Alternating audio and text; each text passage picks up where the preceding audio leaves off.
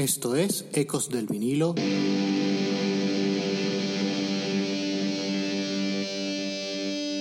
Radio. Hola, esto es Ecos del vinilo radio. Les habla Ricardo Porman. Hoy vamos con la que para muchos es la mejor banda de rock de todos los tiempos, Led Zeppelin, y dedicamos el programa a su álbum maldito, Presence, de 1976. Iniciamos con su clásico definitivo, Achilles Last Stand.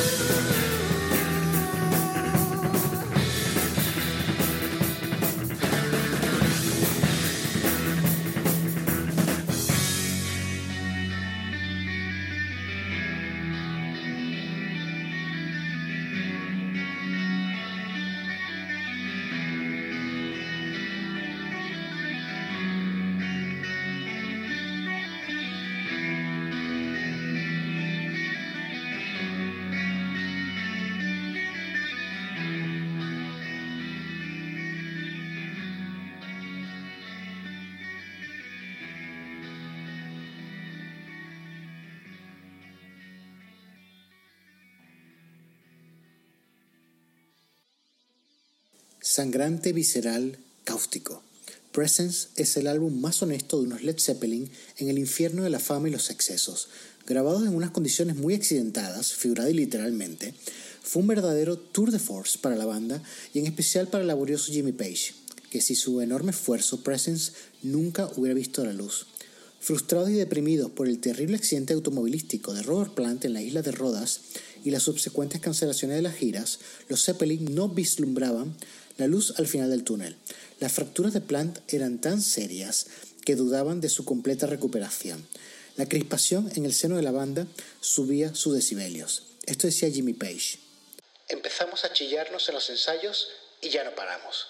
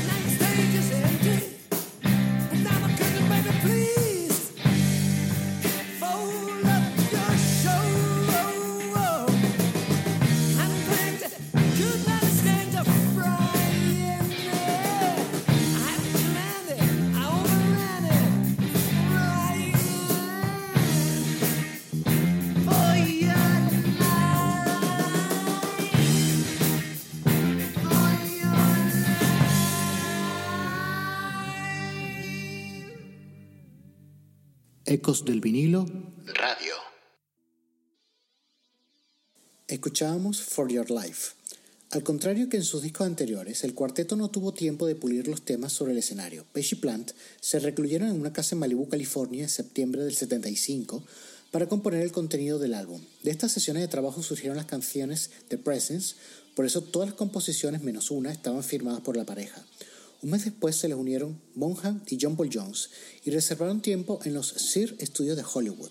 En esos días en Los Ángeles, Jimmy Page tuvo que imponerse como líder y meter en cintura a un cada vez más ausente Jones y al pendenciero Bonham, cuyas borracheras en el Club Rainbow se estaban volviendo en algo habitual.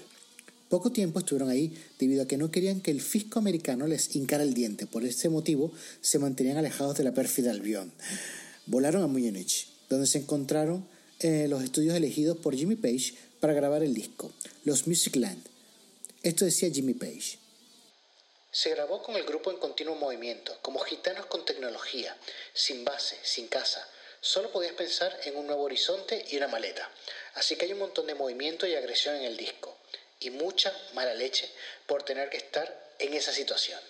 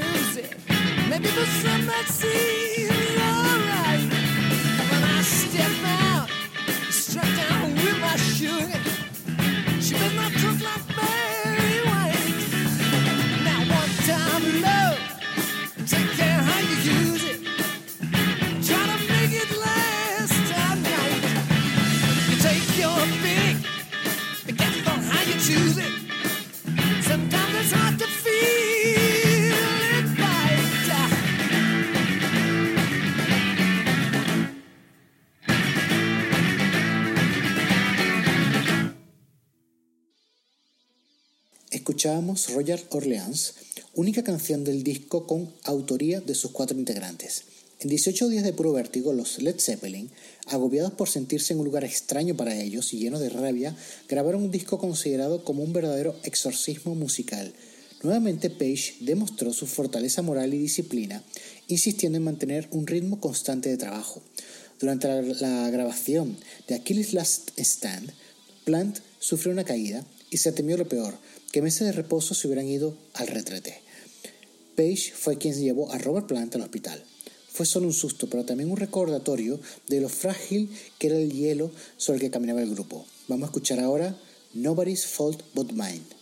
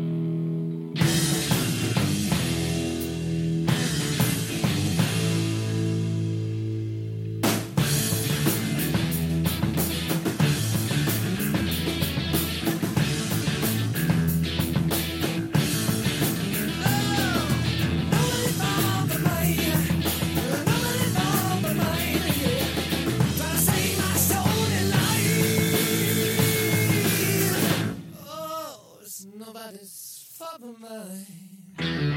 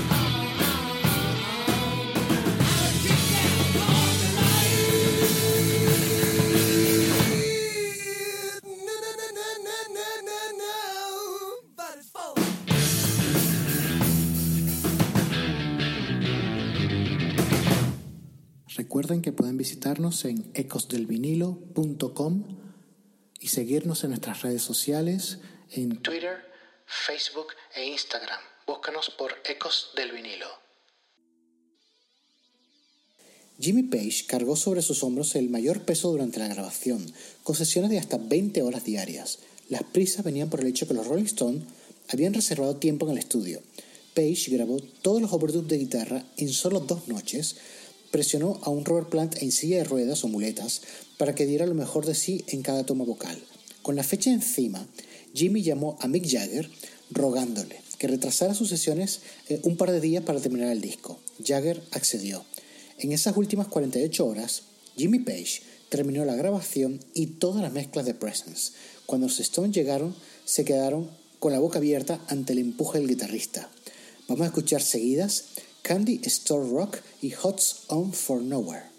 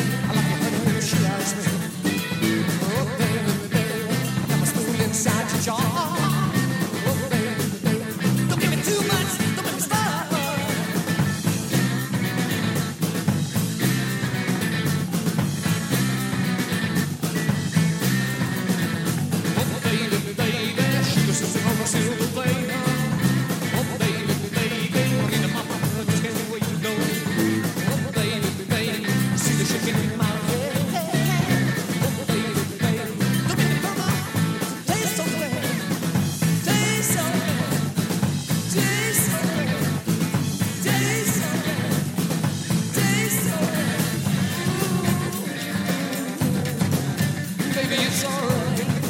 Oh, it's alright.